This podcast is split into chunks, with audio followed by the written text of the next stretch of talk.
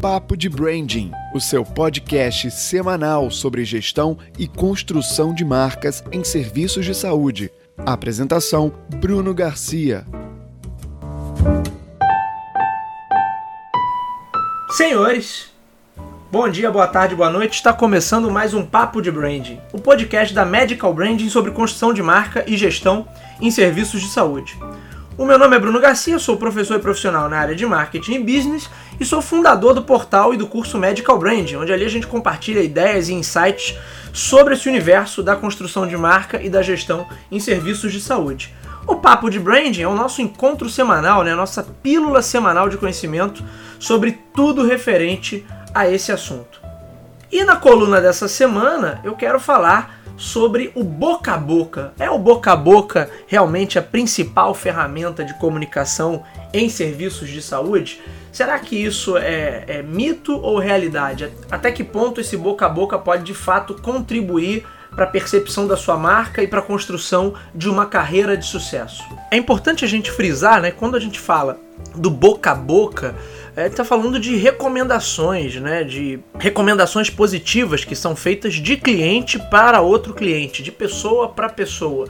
Então, muito se fala né, sobre o papel da comunicação na construção de marcas em diversos setores da economia e quando a gente vai falar né, do setor de saúde ou do setor de serviços em geral, também se costuma, pela lógica, puxar toda essa questão da comunicação tradicional, da comunicação que é feita para bens de consumo, para televisores, aparelhos de smartphone, computadores, etc, etc e tal, e a gente tentar encaixar isso também no modelo de serviços. Só que determinados tipos de serviços, principalmente os serviços é, na área da saúde, eles dependem de um link fundamental que não pode ser construído pelas ferramentas de comunicação tradicional que é o que? O link da credibilidade, da confiabilidade, ou seja, o quanto eu confio nesse profissional, o quanto esse profissional, a partir da, do, do, do, relacionamento, do diálogo, do atendimento, da, do cuidado ali, no zelo, na prestação do serviço, o quanto ele me transmite segurança,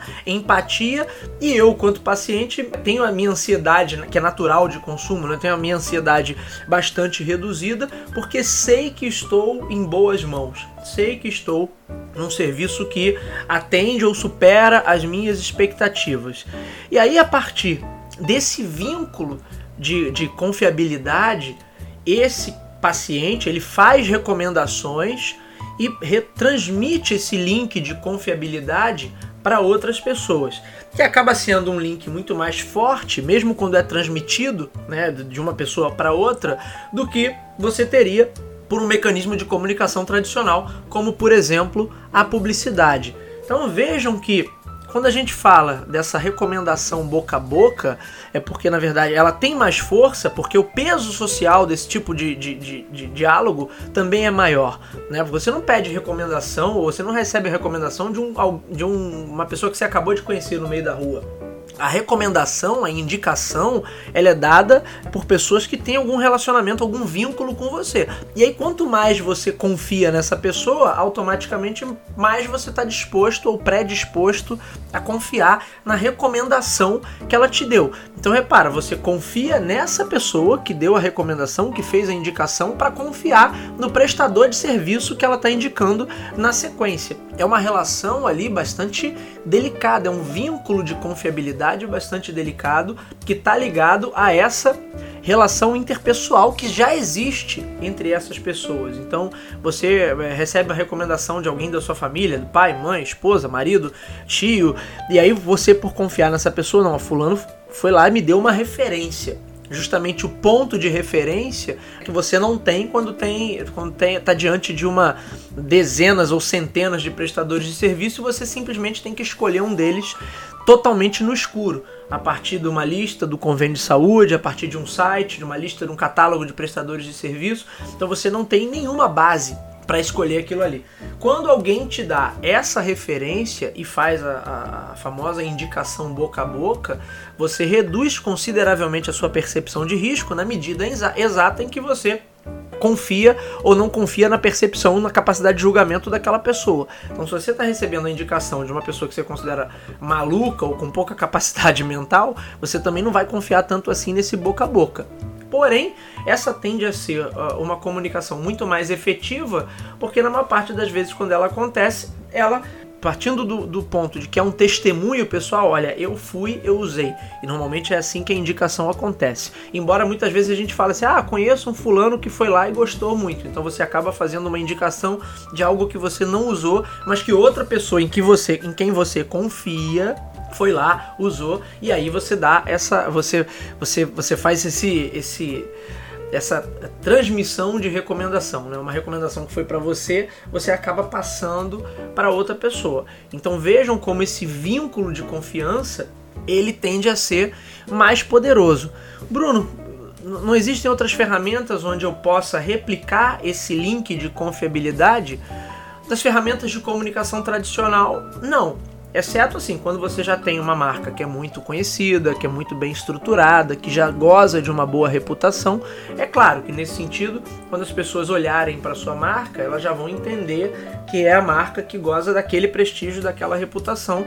Ou seja, é mais fácil gerar o link de confiabilidade a partir dessas ferramentas de comunicação, na verdade, porque a, a tua marca já existe, já é forte, já é relevante e já é confiável. Agora, num cenário que a gente tem é, de, de, de consultórios e clínicas de, de, de pequeno porte, na maioria das vezes você não tem, não vai ter essa abrangência muito grande da marca.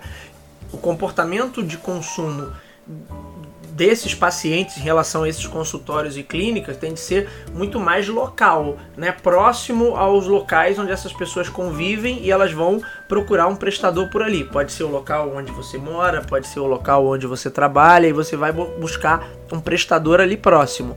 Mas você continua não tendo muitas referências porque na verdade é um mercado muito grande também e muito plural.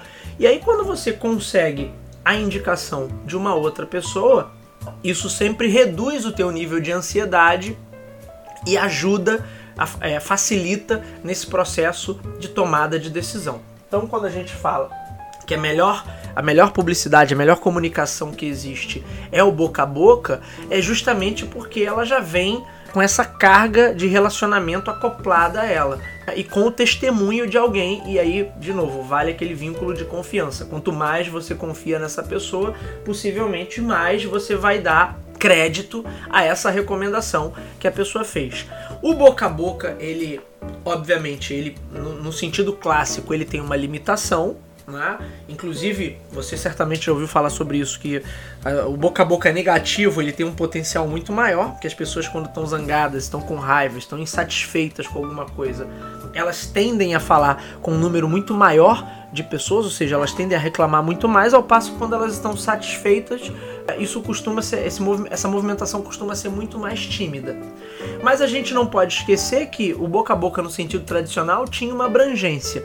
Hoje, se eu falar em boca a boca em, em, em, plataformas virtuais, em plataformas online, como redes sociais, aí esse potencial é muito maior e em alguns casos ele pode chegar a se tornar realmente é, algo de grande abrangência, quase como em uma comunicação no sentido tradicional do termo, uma comunicação publicitária, porque eventualmente algumas coisas que são jogadas na rede ganham grande destaque, proeminência e acabam levando aquele debate de, um, de, uma, de uma esfera muito pequena para uma esfera mais macro.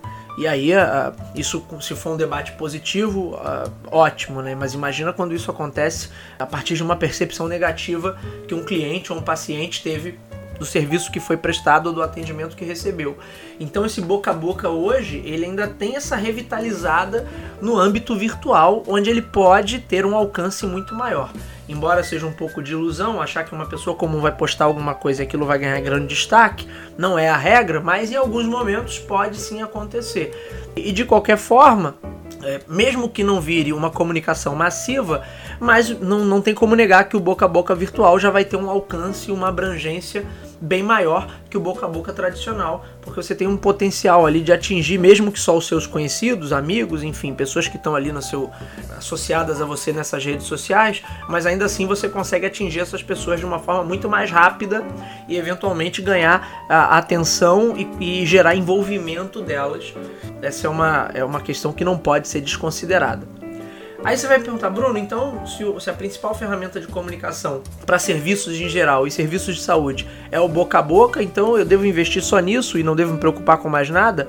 Não, você deve se preocupar também com outras ferramentas e aí a gente vai ter episódios específicos para tratar delas. Mas a gente não pode perder de vista que a credibilidade e a confiança vão ser transmitidas a partir desse boca a boca.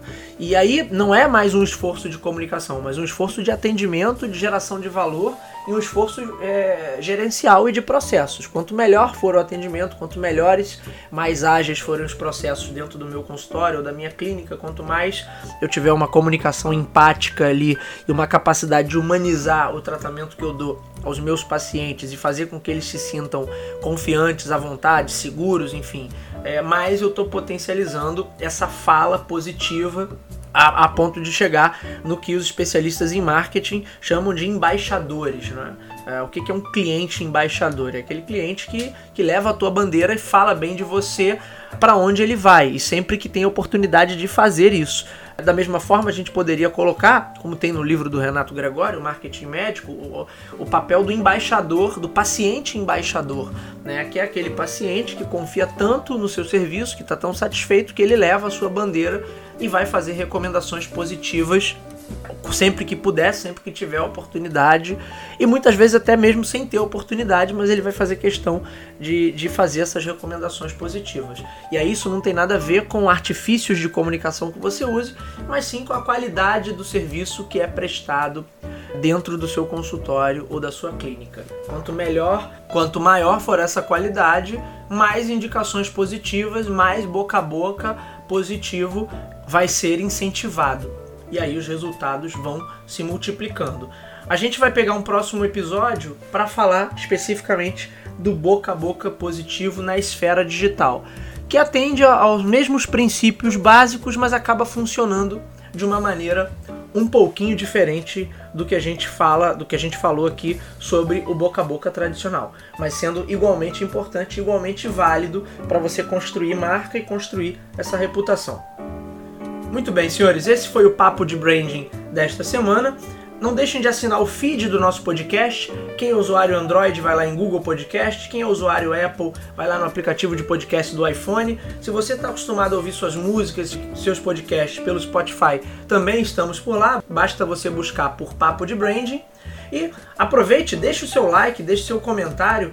É sempre importante que as pessoas é, deem um feedback sobre o comentário que a gente está produzindo para que a gente possa sempre melhorar, para a gente ranquear também melhor esse conteúdo. Então, se você gosta do conteúdo que a gente produz por aqui, não deixe de dar o seu like, a sua contribuição, fazendo com que o Papo de Branding chegue a um número cada vez maior de pessoas. Visitem também o site medicalbranding.com.br e o nosso Instagram, medicalbranding_br onde ali a gente compartilha, sempre postando pílulas de conhecimento para ajudar você, profissional ou gestor na área da saúde, a tomar melhores decisões no seu dia a dia. É isso, minha gente, eu vou ficando por aqui. Nos vemos no Papo de Branding da semana que vem. Um abraço a todos.